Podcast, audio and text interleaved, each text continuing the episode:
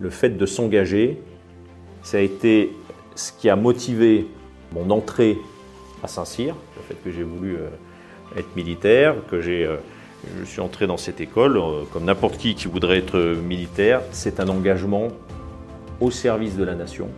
Mais moi, tous les matins, quand je viens, comme quand je commandais ma compagnie en Côte d'Ivoire, comme quand j'étais chef d'équipe de recherche au fin fond de la Bosnie avec trois bonhommes, je le fais sur un petit bout peut-être, mais ce petit bout euh, participe de l'engagement au service de la nation. Bienvenue dans Défense Zone, le podcast qui traite des questions de défense et de sécurité à travers des entretiens avec des militaires, des membres des forces de l'ordre, des personnalités politiques ou encore des entrepreneurs. Dans ce nouvel épisode, nous avons rendez-vous à Ballard, au ministère des Armées, pour rencontrer Camille Lanné. Après un cursus d'officier dans l'armée de terre, Camille décide de servir autrement en redevenant civil aide de camp du ministre Hervé Morin, puis directeur du groupement de soutien d'une base de défense, il devient sous-préfet en 2014, puis administrateur civil hors classe, l'un des plus hauts grades pour les fonctionnaires de l'État. N'oubliez pas de vous abonner au podcast sur votre plateforme préférée, iTunes, Spotify ou encore YouTube, et rendez-vous sur notre site internet défense-zone.com pour encore plus de contenu sur l'univers de la défense. Nous vous souhaitons une bonne écoute. Donc nous sommes à Ballard, au ministère euh, des Armées, avec Camille Lanné, euh, chef euh, de la cellule crise Covid auprès de la SGA. Est-ce que vous pouvez vous présenter, nous dire quel est votre parcours et ce que vous faites aujourd'hui? Très bien. Alors, comme chef de la cellule de crise Covid auprès de, la SGA, j'ai en charge la, gestion du réseau des cellules de crise de l'ensemble des entités du secrétaire général pour l'administration, ministère des, Armées. Euh, je reviendrai euh, peut-être sur euh, les, grandes missions un petit peu plus tard. Ce qui m'a amené à tenir ce poste aujourd'hui en tant qu'administrateur civil hors classe, c'est un parcours assez diversifié, prioritairement porté sur le ministère des Armées en tout cas au service de l'État, engagé pour le service de l'État depuis euh, maintenant euh, plus de 25 ans. Une première partie de carrière comme militaire pendant 19 ans, donc je suis euh, Saint-Cyrien, sorti de Saint-Cyr en 1994. J'ai quitté le service sous l'uniforme comme lieutenant-colonel en 2010. Et euh, je suis euh, depuis maintenant 11 euh, ans donc administrateur civil, qui est un corps de hauts fonctionnaires à vocation interministérielle. J'étais dans l'infanterie.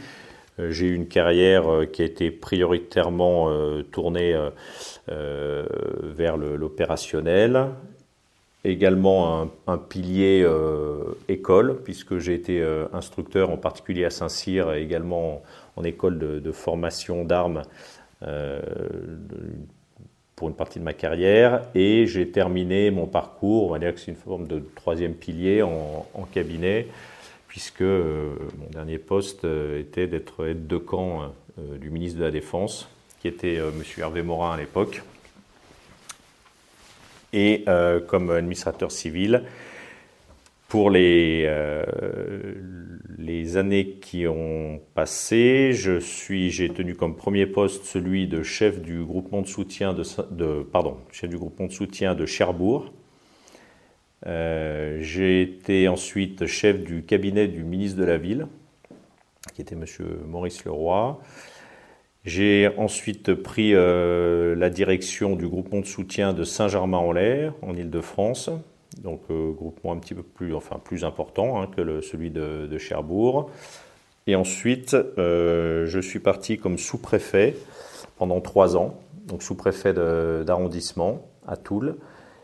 Et de 2017, enfin plus exactement de 2018 à, 2000, euh, euh, à, octobre 2020 euh, chargé de mission Service national universel et en particulier j'étais secrétaire général du groupe de travail SNU pour l'Elysée. Pour Et d'octobre 2020 à maintenant, j'ai été appelé par la SGA pour prendre la direction de la cellule de crise Covid-19 au moment où débutait la deuxième vague. Voilà en quelques mots mon parcours avec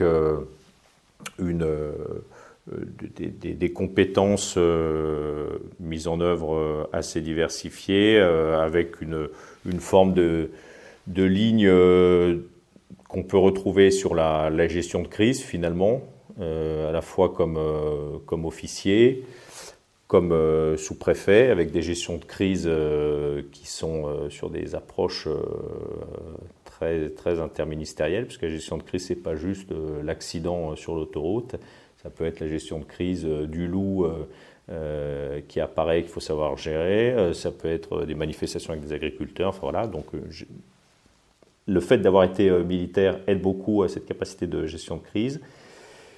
Et puis gestion de crise que je retrouve évidemment encore aujourd'hui en administration centrale, mais où un profil comme le mien peut répondre plus facilement peut-être que, que d'autres pour pouvoir y répondre. Donc une forme de continuité et en même temps des compétences que euh, j'ai pu mettre en œuvre euh, sur des fonctions euh, support un peu plus classiques de, du haut fonctionnaire, de l'administrateur civil, à caractère achat-finance en groupement de soutien, puisque j'ai quasiment eu 4 ans à la tête d'un groupement de soutien en comptant les, deux, achat-finance, administration du personnel, logistique, voilà, des, éléments qui finalement me me positionne dans un cadre euh, d'employabilité euh, assez forte.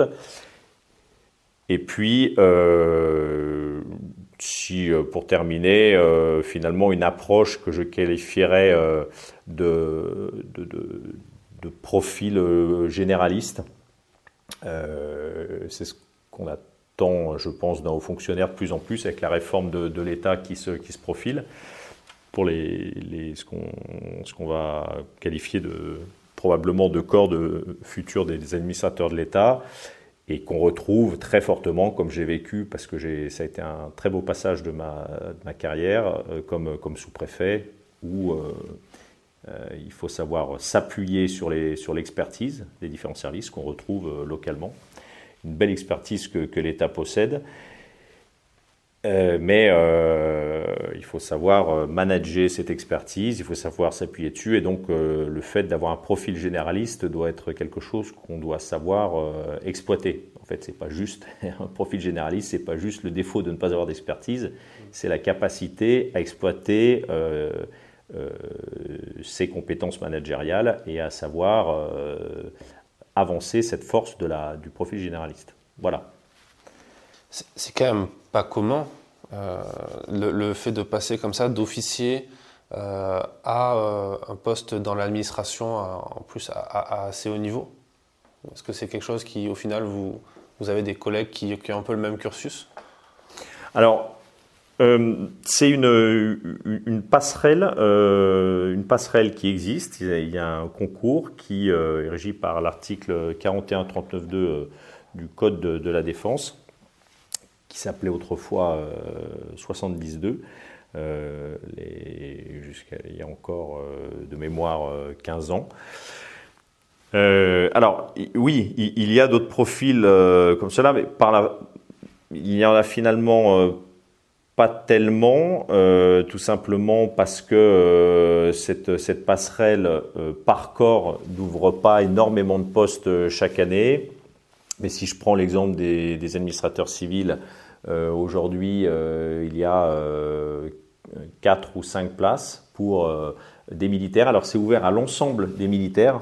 L'article 41.39.2 permet à l'ensemble des militaires, quelles que soient les catégories d'ailleurs, peu importe leur grade, peu importe leur grade de, de, concourir. Alors, si vous voulez, par la force des choses, sur les postes de hauts fonctionnaires, ça s'ouvre prioritairement dans l'étude de dossier aux officiers supérieurs. Euh, de plus en plus, des officiers subalternes, euh, de par leurs compétences euh, et des profils qu'on envisage, leur potentiel, peuvent entrer sur ces postes. C'est forcément plus compliqué pour un sous-officier, ce qui est tout à fait normal, mais mais ça lui est ouvert. Donc chaque corps ouvre. Alors bientôt, les corps de hauts fonctionnaires vont disparaître. Donc on, aura, X places pour les administrateurs de l'État. Mais parlons de ce qui se passe aujourd'hui. Euh, les administrateurs civils, voilà, je vous dis 4-5 places. Euh, vous pouvez avoir la, Cour des comptes, euh, l'inspection générale des finances, le Conseil d'État, le corps préfectoral.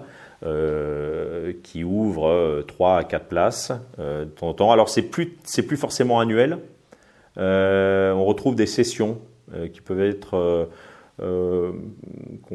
semestrielles offrant euh, des places aux, euh, militaires, je ne vais pas dire aux anciens militaires, ceux qui seront anciens militaires, mais en tout cas aux, militaires. Euh, et c'est un, à, l'écouter dans les, différents ministères, c'est un, vrai enrichissement, parce que, semble-t-il, et tant mieux, les anciens militaires fonctionnaires sont reconnus pour les compétences qu'ils mettent en pour leur capacité à s'adapter et à rentrer dans d'autres métiers. Euh, ça, c'est une. Euh, hein, on dépasse juste le, schéma euh, un peu simpliste de, l'ancien militaire qui, on l'espère, continuera à arriver à l'heure le matin, sa capacité à être disponible, à être actif, ce qui est quand même important en étant haut fonctionnaire. Mais enfin, au-delà de, de, ces qualités, je vais parler des compétences, mais au-delà de ces qualités, qu'il faut savoir reconnaître militaire, pour être fonctionnaire, évidemment, on, va chercher d'autres compétences. Euh, euh, et, ces compétences, on va les trouver à la fois parce qu'il y a des militaires, selon leur corps, qui possèdent déjà ces compétences. Je vais vous prendre un exemple très clair. Dans le corps des commissaires, les commissaires sont des, travaillent sur des fonctions support au sein du ministère des Armées. Euh, donc RH, finance, domaine juridique forcément, les commissaires sont plus facilement euh, employables directement sur des postes de hauts fonctionnaires. Donc forcément, on va trouver une proportion un petit peu plus forte euh, de commissaires que euh, d'officiers des armes sur les postes de, hauts fonctionnaires. donc là aussi, pour, pour, un petit peu apporter une nuance à ce que je disais, des profils d'officiers des armes et en particulier euh, de, Saint-Cyrien euh, comme administrateur civil, il n'y en a pas beaucoup. Euh, voilà. Vous allez en trouver un petit peu plus, même si ça a tendance à pas disparaître, vous allez en trouver un petit peu plus dans le corps préfectoral. on pense que c'est un peu plus facilement fongible peut-être dans le corps préfectoral. Enfin, en tout cas, il y en a eu pas mal jusqu'à il y a encore 15 ans. Maintenant, forcément, ça se réduit un petit peu. Mais chez les administrateurs civils, qui est le corps à vocation interministérielle de conception, euh, de direction, d'expertise en administration centrale prioritairement, même s'il y a des gens qui sont euh, en service déconcentré dans les territoires. Euh, le corps des commissaires, hein, comme je vous le disais, est, évidemment plus facilement employable en immédiat quand vous avez un Saint-Cyrien, comme euh, je, le suis, euh, et que je le resterai, même étant fonctionnaire, voilà, mon école de formation est Saint-Cyr, même si on, fait un passage par l'ENA euh, quand, de, quelques mois, avant d'être, de basculer dans le corps, forcément, il a fallu que je rentre sur certains métiers, euh, mais, euh, tout ça se, fait à partir du moment où le potentiel euh, a été décidé, enfin, où il est, il est avéré, ou en tout cas il a été décidé par ceux qui ont assuré le recrutement qu'il était avéré, on rentre et on monte en gamme en compétences. Voilà. Donc, il y a des, effectivement des corps de militaires qui sont un peu naturellement adaptable, de basculer de, l'uniforme euh, au costume civil comme aux fonctionnaires sur, sur, sur certaines fonctions. Et puis, euh, voilà, officier des armes, euh, il y a, y a une, une, question un petit peu, enfin, il y a un peu d'originalité à faire cette bascule, vous avez raison. Est-ce que c'est quelque chose qui, que vous pensiez faire avant? Est-ce que c'était un objectif pour vous de travailler dans l'administration à ce niveau-là? Non, initialement, euh, c'était pas un objectif. Enfin, un objectif, c'est quelque chose qu'on se, fixe tôt. Euh, donc, euh, quand à, à, 17 ans, je suis entré en classe préparatoire à Saint-Cyr-l'École, en Corniche, comme on dit, ce sont les classes préparatoires à Saint-Cyr. J'avais un seul objectif, c'était réussir le concours, déjà c'est une première chose. Donc bien faire mes classes préparatoires, réussir le concours, et puis euh, pas une seconde, déjà je me projetais. Euh, déjà, si, je pouvais réussir mon école, être lieutenant, ce qui me faisait rêver. Même capitaine, j'y pensais même pas, ça me faisait même pas rêver. Euh, voilà, je voulais être lieutenant dans l'armée de terre et, et préférentiellement dans, dans l'infanterie. Voilà, donc ça, voilà ce qui était l'objectif pour moi, jeune. Et, et cet objectif, finalement, euh, je l'ai conservé euh, assez longtemps en restant dans le, dans le segment opérationnel. Après, on, voit euh, des pistes qui s'ouvrent et, surtout, euh, on, se, on se projette un petit peu sur la suite au fur et à mesure où on avance. On voit également certaines portes qui, qui se ferment dans, la, dans le fonctionnement, dans ce qui se dessine de sa, de, sa carrière. Euh, il y a un, bon moment, alors je ne sais pas si ça se mesure en âge, mais un petit peu quand même, où il faut savoir décider certaines choses hein, dans, dans, sa vie, quelle que soit d'ailleurs la carrière, hein, qu'on soit dans le privé, qu'on s'en sorte d'HEC, qu'on travaille dans une entreprise. C'est aux alentours de 40 ans, euh, si on veut se reprojeter sur une vraie seconde carrière, je ne parle pas euh, au moment où vous êtes un peu en retraite ou euh, où vous approchez de la retraite et vous dites je peux me lancer sur autre chose, parce que c'est pas une véritable seconde carrière. Il y a des gens qui, qui, ont un autre emploi, mais faites de se relancer. Moi, je, je l'ai décidé. Je l'ai décidé à, à 37-38 ans. à, comme euh, et j'ai basculé à, euh, je suis passé euh, lieutenant-colonel,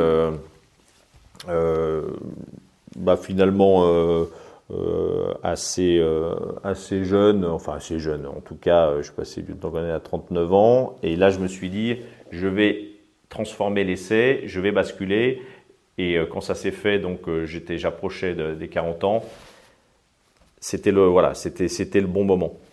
Euh, donc je me suis projeté en me disant, il me reste, si Dieu me vie, euh, je peux aller jusqu'à 67 ans. Euh, donc là, j'en ai 50. Quand j'ai basculé à 40 ans, il me restait 25 grosses années. Donc là, 25 grosses années, on se, on se projette. Et donc là, je me suis projeté en me disant, j'aimerais bien réussir le compte. J'avais l'intention de, de basculer de toute façon, de faire une autre carrière prioritairement euh, dans la haute fonction publique. Si ça n'avait pas fonctionné, euh, je pense que je me serais euh, tourné vers le, secteur privé pour, pour être cadre dirigeant, cadre supérieur, cadre dirigeant dans le privé et dérouler une carrière vers le, vers le privé. J'ai eu cette chance de, de réussir cette passerelle. Et donc, j'ai entamé cette, cette trajectoire et, euh, et je le regrette surtout pas parce que euh, depuis euh, voilà, 10, 11 ans, j'ai eu des postes. Alors, j'ai construit ma carrière, ça c'est important aussi. Alors ça, c'est une vraie différence par rapport au, monde militaire.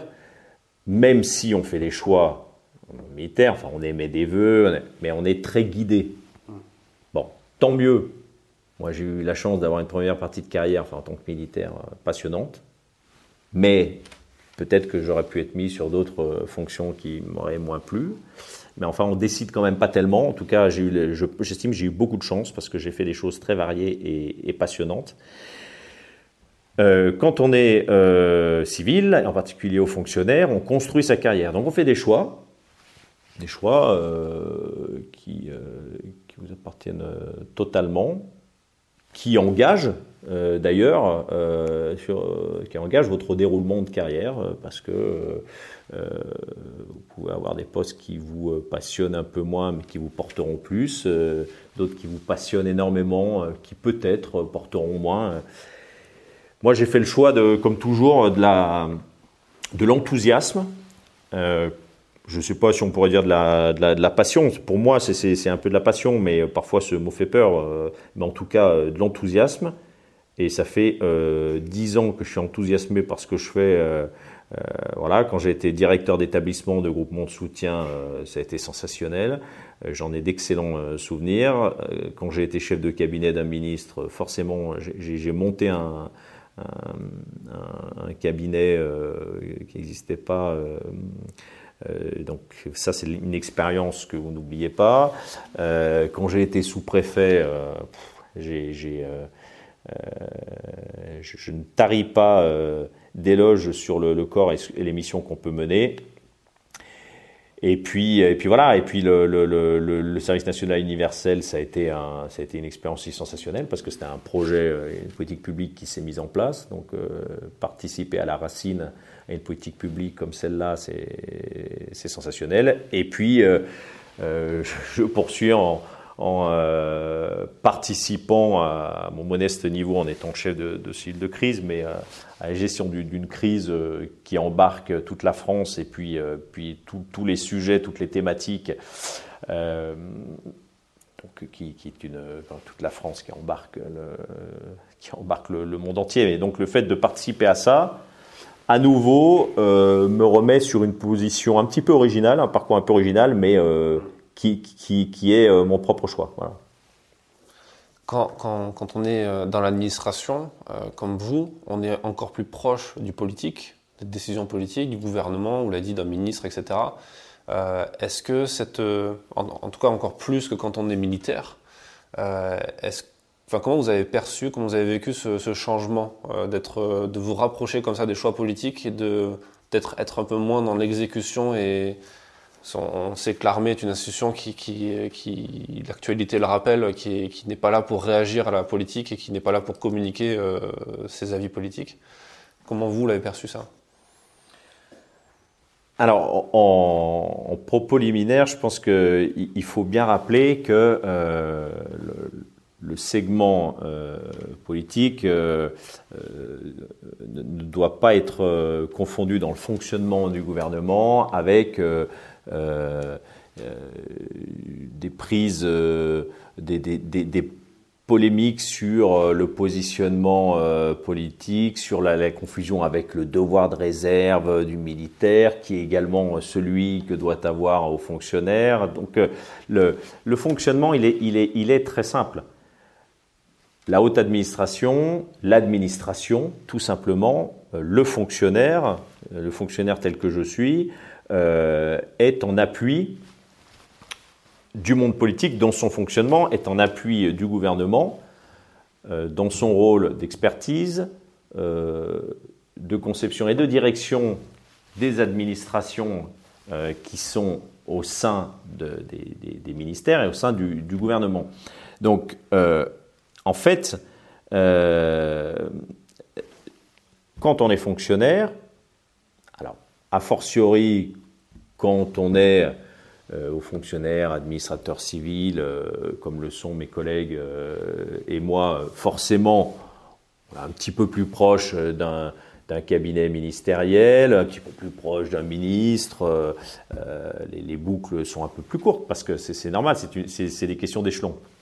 Mais euh, il n'y a, euh, a, pas de, de, sujet sur le fait de se retrouver, euh, de passer d'un état de, militaire où on aurait l'impression qu'on serait loin de ce monde-là à un monde civil, comme aux fonctionnaires où tout d'un coup on semblerait s'en rapprocher et, où il y aurait une façon un peu délicate, voire un petit peu de déséquilibre euh, et de méconnaissance du milieu. Un, parce que euh, il y a des militaires euh, partout, à très haut niveau, auprès du monde politique. Hein, il suffit de voir l'état-major particulier du président de la République. forcément, on constate que au plus haut niveau, le président de la République autour de lui des militaires. Donc, les militaires sont particulièrement acculturés euh, de, ce fonctionnement politique. Pareil, euh, sans entrer dans les détails, euh, à Matignon, auprès du Premier ministre. et voilà, et dans d'autres endroits. Alors, je, ne parle évidemment pas du ministère des Armées, c'est une évidence, mais donc, un, le monde militaire et en particulier au niveau de, certains officiers généraux qui sont dans ce qu'on va appeler le segment politico-militaire, sont, acculturés de, ce fonctionnement-là. Et vice-versa, c'est-à-dire le monde politique connaît le monde militaire, d'abord par cette, par cette acculturation. Deux, euh, alors moi, c'est pour revenir un peu à, ma, mon cas personnel. J'étais euh, euh, encore militaire quand j'étais donc aide de camp du ministre de la Défense. Donc en fait, avant, et, ça, ça, fait le lien avec, si vous voulez, ce qui a, ce qui a porté mon choix pour la suite, entre autres, c'est que donc j'étais militaire, j'étais commandant, puis je suis passé lieutenant-colonel en étant aide de camp et que là, je vivais dans l'écosystème euh, d'un cabinet ministériel. Là, pour le coup, quand vous êtes tête de camp, vous vivez complètement dedans. Euh, euh, donc, là, vous vous acculturez, vous acculturez pleinement. Je venais d'une école de formation où j'étais instructeur en renseignement euh, aux écoles de la logistique et du train à Tours. De instructeur renseignement, je suis devenu aide de camp du ministre de la Défense. Donc là, là, je vous cache pas que le bon, en fait, je pense que c'est un, des bons les plus forts que j'ai fait en acculturation de ma carrière. Celui-là, il était fort. Et là, vous, et là, on vous demande de vous adapter tout de suite. Parce que euh, pour le coup, euh, vous comprenez bien que c'est pas le ministre qui va attendre euh, que vous soyez adapté, voilà. Donc dès le premier matin, dès la première minute, vous faites le job ou vous faites pas le job. Bon. C'est quoi justement le job d'un aide de camp, d'un ministre? Alors, euh, la question est très bonne parce qu'elle n'est pas si facile, parce que la réponse n'est pas si facile à apporter. Il euh, n'y a pas de définition de l'aide de camp. tout bêtement, quand vous arrivez, vous cherchez, si vous cherchez une fiche de poste, moi je ne l'ai pas cherché en arrivant, mais au bout de six mois, je posé la question à mes, parce qu'on n'a pas le temps de se poser des questions quand on est aide de camp. à un moment où je pouvais un peu plus me poser, j'ai demandé s'il y avait des archives, etc. On m'a dit non, non, il n'y a rien qui existe. Il n'y a rien. Euh, on se passe les consignes comme ça. En fait, l'aide de camp, c'est euh, le, c'est le soutien euh, militaire, l'appui militaire d'exécution le plus proche du ministre, en tout cas à l'époque où, je l'étais, parce que ça évolue beaucoup, à l'époque où j'étais c'était comme ça, ça évolue beaucoup en fonction de la personne euh, qui, a un aide de camp. Je le rappelle, le président de la République a des aides de camp, le Premier ministre a des aides de camp, le euh, ministre, euh, en l'occurrence la ministre des Armées, a des aides de camp. Le,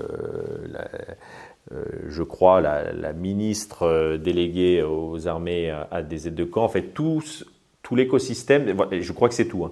Euh, je parle que du segment politique. Je ne parle pas des généraux qui, ont des aides de camp. En tout cas, au niveau politique, Premier ministre, Président de la République, ministre des Armées et euh, ministre délégué euh, aux, armées. donc, cette aide de camp est un appui qui permet d'être au plus près du ministre en permanence, quels que soient les sujets quels que soient les sujets, non pas les sujets de fond. Euh, aucun, euh, on ne demande pas à l'aide de camp euh, d'écrire des notes. le cas échéant, si le ministre à un moment a un souhait particulier sur, un élément, il peut le demander, mais l'aide de camp va lui demander sur, les, sur le segment matériel, sur l'appui au protocole, sur l'appui au déplacement, sur l'appui au fonctionnement en relais du chef de cabinet civil, d'être euh, en permanence euh, disponible auprès de, son ministre. Voilà. donc c'est assez, ça peut être très large, ça peut être restreint par le, par le ministre. C'est comme voilà, il, peut être assez facilement une personne voilà qui, je ne veux pas dire euh, personne à tout faire parce que ça, peut être euh, mal interprété, ce serait péjoratif, mais voilà, en tout cas, c'est une, vraie personne de, proximité. Les aides de camp dans l'histoire, euh, en fait, euh, par Napoléon. Napoléon, je crois qu'à l'époque, il en avait 17. là où il y en a trois actuellement, ou deux ou trois pour le, ministre des Armées. L'aide de camp à l'époque, ce qui peut paraître un peu étonnant, c'était le corps où le euh, qui, qui, euh, avait le, le, taux de, de, létalité le plus fort, parce que en fait, c'est à l'aide de camp qu'on confiait euh, la transmission des ordres aux, maréchaux et aux officiers généraux sur le champ de bataille. Donc ils étaient en colonne par un, et puis euh, Napoléon donnait euh, ses ordres dans un bout de papier, l'aide de camp partait tout seul à cheval, et puis parfois, et, puis souvent il atteignait jamais le, le général pour, pour ses ordres, et, et, ça tournait énormément. Voilà. Et aujourd'hui, on le dit souvent ça parce que l'aide de camp, euh, bon, il, pour l'instant, on n'a vu aucun tomber au combat, mais voilà, c'était ça. Heureusement, il y a Twitter. et je, je, suppose qu'il y a aussi un rôle de conseil, non? De, de, En fonction de la proximité qu'il y a entre l'aide de camp et l'homme politique, l'homme ou la femme politique? Non, il n'y a, pas de, rôle de conseil. Il n'y a pas du tout de rôle de conseil euh, à titre, euh, officiel, mais même après, je vous dis, les échanges euh, euh restent dans le, secret des, échanges d'une autorité à une personne qui, l'entoure. En tout cas, euh, un cabinet est construit de telle manière qu'il y a euh, suffisamment de conseillers, et en particulier au ministère des Armées, euh, avec un cabinet euh, civil et un cabinet militaire et des conseillers qui sont là pour l'ensemble des domaines, pour l'éventail des, domaines. Donc là où, là où l'aide de camp a un rôle primordial, c'est qu'il doit avoir une connaissance très fine du fonctionnement du cabinet, très très fine, des personnes du cabinet, euh, une capacité à entrer en réseau. Alors il y a ça aussi qu'on retrouve un petit peu, euh, ce, qui, a pu faire partie, euh, si vous voulez, des, compétences que j'ai entretenues mais que j'avais déjà.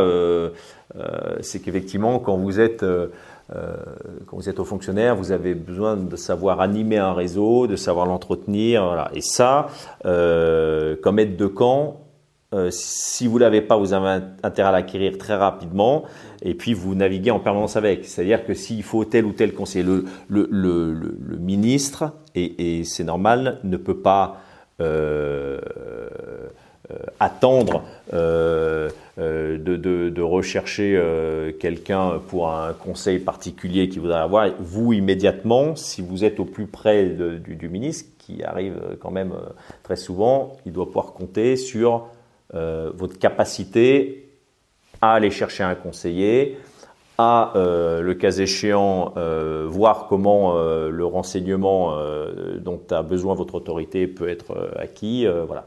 Donc cette capacité à, à, avoir les connexions immédiates avec un, avec un réseau pour mettre tout de suite votre, pour, pour, pouvoir répondre aux demandes de votre, de votre ministre.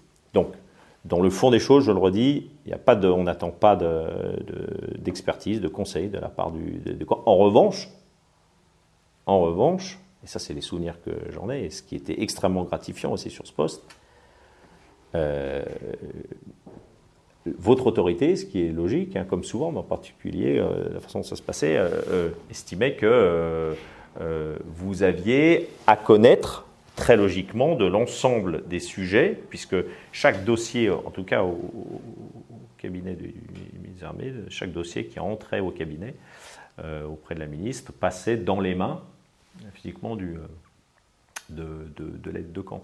Euh, donc vous aviez en connaître, vous avez une, nécessité euh, euh, d'être quelqu'un euh, d'une forte euh, discrétion, bien plus que dans, euh, de nombreux autres euh, postes. donc vous êtes une tombe. vous êtes une tombe, vous savez forcément beaucoup de choses, voilà, qui restent au fond de vous jusqu'à votre, votre belle mort.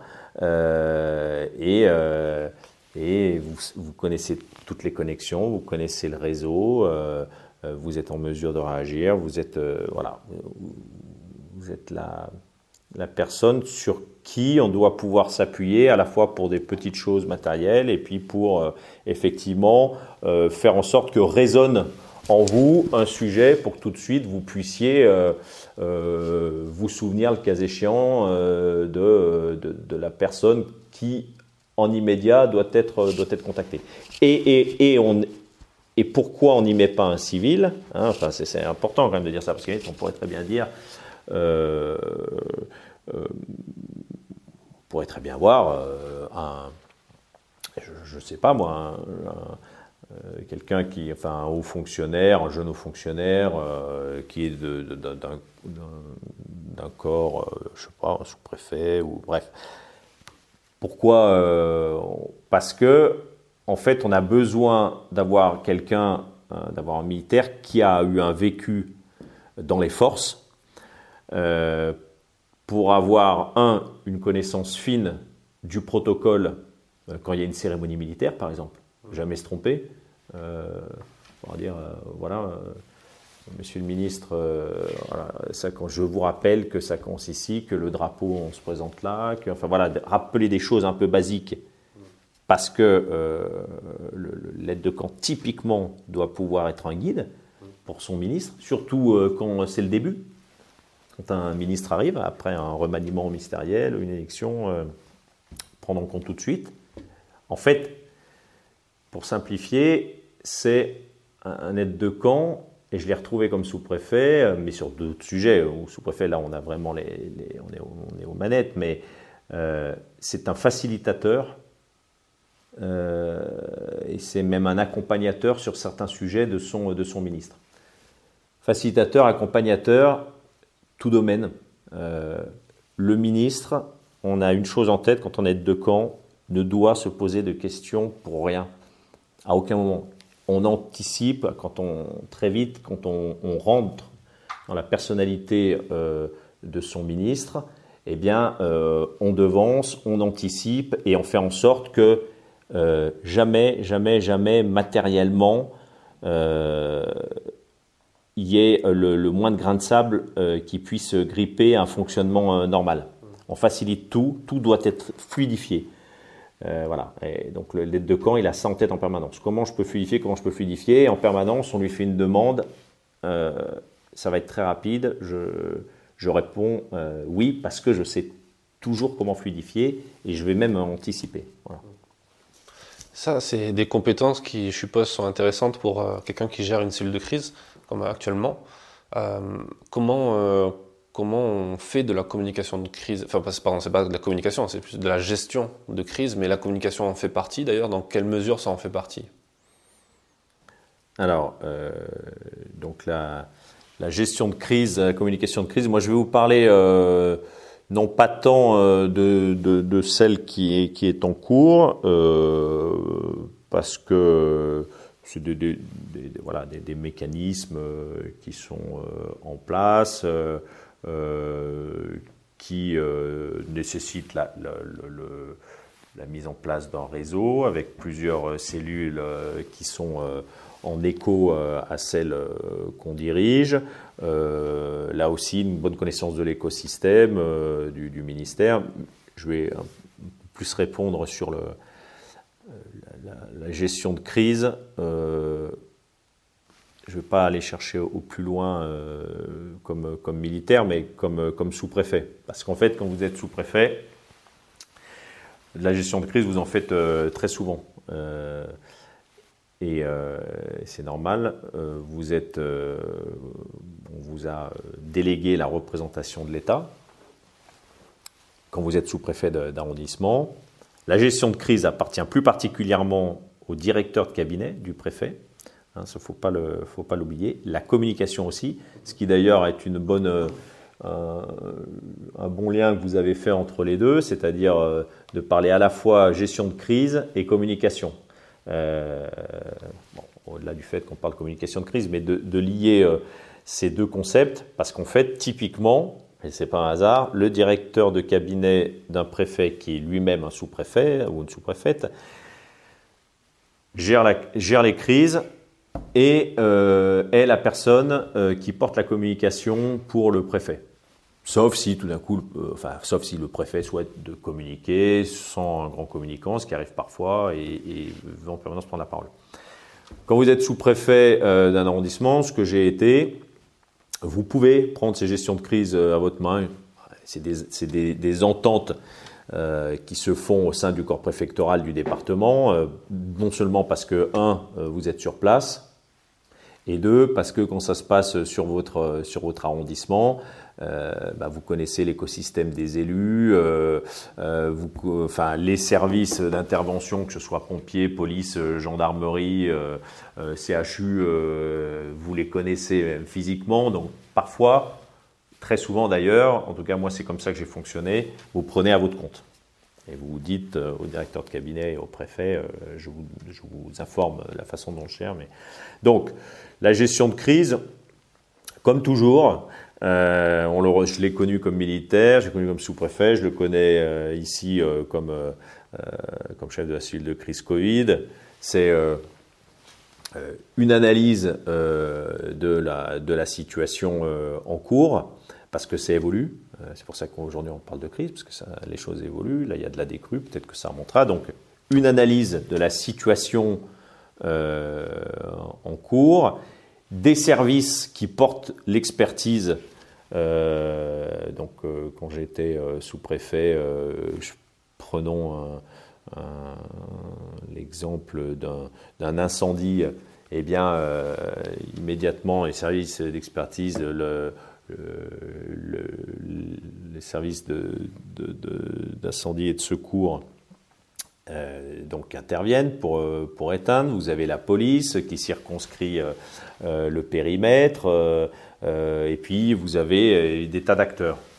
En fait, celui qui gère une crise, c'est celui qui est capable de faire l'analyse très vite globale, générale, de tout ce qui est en train de se passer, qui est capable de coordonner les services, donc c'est de la coordination, donc c'est une capacité d'analyse, une capacité de coordination, c'est une capacité euh, à remonter euh, l'information. Ça, c'est très important. Quand on gère une crise, on ne gère pas une crise pour soi. On gère une crise pour qu'à un moment, au plus tôt, l'échelon euh, de, décision et l'échelon politique jusqu'au plus haut niveau. prenons quelque chose qui se passe d'un peu majeur. là, je vous parle d'un incendie euh, je me souviens d'un incendie d'un brico-marché qui avait été un incendie majeur euh, euh, sur une, ville où je me trouvais. Eh bien, ça remonte à la permanence de, Beauvau.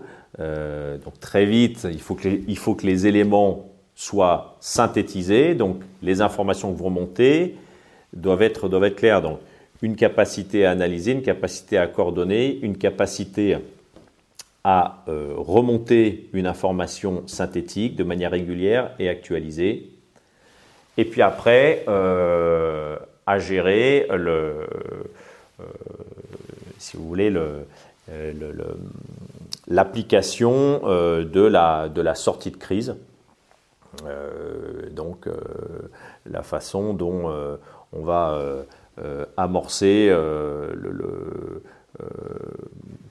sur une, euh, je terminerai par là, une sortie de crise sur une, gestion, euh, je prends un autre exemple, d'un forcené euh, où j'avais j'avais piloté une intervention du RAID pour un forcené qui s'était calfeutré chez lui, un ancien légionnaire euh, qui voulait se faire sauter avec des grenades euh, qu'ils possédées. Donc il a fallu faire intervenir le raid. On avait vidé euh, deux, immeubles complets. voilà. Et, la sortie de crise, alors que ça, moi j'avais mon rôle de, pilotage de, ceux qui intervenaient, parce que ça c'était mon rôle en tant que, sous-préfet. et bien la sortie de crise, c'était de passer la main à la justice, au procureur, à partir du moment où le forcené avait été euh, appréhendé, parce que là, on rentrait dans une phase, euh, suis ce qui se passait en Dordogne aussi, on rentrait dans une phase où euh, la justice doit se prononcer sur la façon dont euh, on va pouvoir poursuivre le, le, si vous voulez, la suite, lorsqu'il ne devient plus une crise, la crise vient de se terminer avec l'appréhension du, du, forcené, eh bien la façon dont euh, ils vont pouvoir euh, le mettre en examen. Euh. Donc la sortie de crise, c'est un moment dire stop, j'ai pris la crise à un moment donné, on est venu me chercher pour cette crise et la façon dont on en sort.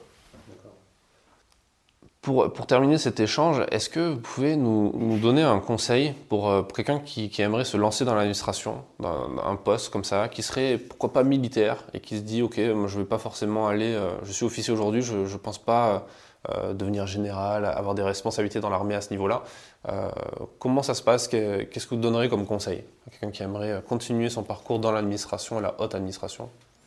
Alors déjà, je lui dirais que je lui, euh, je lui tire mon chapeau parce que euh, quelqu'un qui veut poursuivre dans l'administration, forcément, je vais dire ça parce que je l'ai fait, mais euh, il y trouvera que des satisfactions. parce qu'à un moment où on se trouve à la croisée des chemins, à la poignée de l'éventail, comme on veut le dire si on a été militaire, on peut très bien, et c'est euh, tout aussi respectable, aller euh, dans le privé euh, et s'engager dans l'humanitaire. Mais le fait de s'engager, ça, j'accorde énormément d'importance à ce, à ce, verbe. le fait de s'engager, ça a été ce qui a motivé mon entrée à Saint-Cyr, le fait que j'ai voulu être militaire, que j'ai je suis entré dans cette école, euh, comme n'importe qui qui voudrait être militaire, c'est un engagement au service de la nation. Donc on rentre dans le service de l'État, mais c'est avant tout au service de la nation, des autres, euh, au sein de notre pays. Et le fait de vouloir le poursuivre au service de l'État, euh, premièrement, je pense que c'est un, une, le, témoin d'une, c'est la marque d'une véritable, euh, d'un véritable sens de l'engagement, d'un vrai choix qui est, qui est fait. Donc il y a une continuité, si vous voulez. Première chose, la personne est cohérente. Je ne dis pas qu'elle est incohérente si elle va dans le privé, mais elle est vraiment cohérente si elle poursuit. La personne est militaire, elle s'est engagée au service de l'État, au service de la nation, elle poursuit dans l'administration, elle sera encore au service de l'État, au service de la nation. Donc ça, c'est important. Donc déjà, euh, quand on a le fond de ses convictions, aujourd'hui, euh, ça compte tellement que, vous savez, le reste, c'est des questions de compétences. Vous aimez votre nation, vous aimez euh, servir l'État. ce que je répondrai à cette personne, c'est qu'elle y trouvera de toute façon sa place. moi, j'aurais pu être dans le corps préfectoral, uniquement dans le corps préfectoral. Je le suis comme administrateur civil. J'ai dirigé des groupements de soutien où j'ai fait des finances, des RH. Après, euh, j'ai été sur le SNU après. Des choses totalement différentes, même de ce que je faisais de ma première carrière. Et pourquoi je suis toujours aussi enthousiaste C'est parce que, et pourtant Dieu sait que l'éventail est large de ce que j'ai fait, c'est parce que tous les jours, et je le dis en toute sincérité, quand je gère la crise euh, Covid, je fais ça, mais je me dis, je, sers, je sers ma nation en faisant ça. Et je me dirais peut-être pas la même chose, ça m'appartient. Ça m'appartient. Je me dirais peut-être pas la même chose si j'étais dans une boîte privée euh, dans laquelle je pense que je mettrais à nouveau tout mon cœur, mais je me dirais peut-être pas la même chose. Parce que je bosserais pour cette boîte, ce qui est peut-être très bien. Je bosse pour cette boîte. Mais moi, tous les matins, quand je viens, comme quand j'étais, euh, je commandais ma compagnie en Côte d'Ivoire, comme quand euh, j'étais euh, chef d'équipe de recherche euh, au fin fond de la Bosnie avec trois bonhommes. Je le fais sur un petit bout peut-être, mais ce petit bout participe de l'engagement au service de la nation. Donc voilà, moi si j'ai un conseil à donner, c'est en avant. de toute façon, l'État a besoin de gens qui s'engagent plus que jamais. La compétence, ça s'acquiert. L'engagement, par contre, c'est quelque chose qui doit venir de. Exactement. Merci pour ce conseil et ces conseils et pour cet, pour cet entretien passionnant. Merci beaucoup. Merci d'avoir écouté cet épisode jusqu'à la fin. S'il vous a plu, partagez-le autour de vous et abonnez-vous au podcast pour ne pas rater les prochains. Défense Zone, c'est aussi un magazine en ligne et en papier disponible sur le site internet défense-zone.com. Rendez-vous en description pour plus d'informations et à très vite dans un prochain épisode.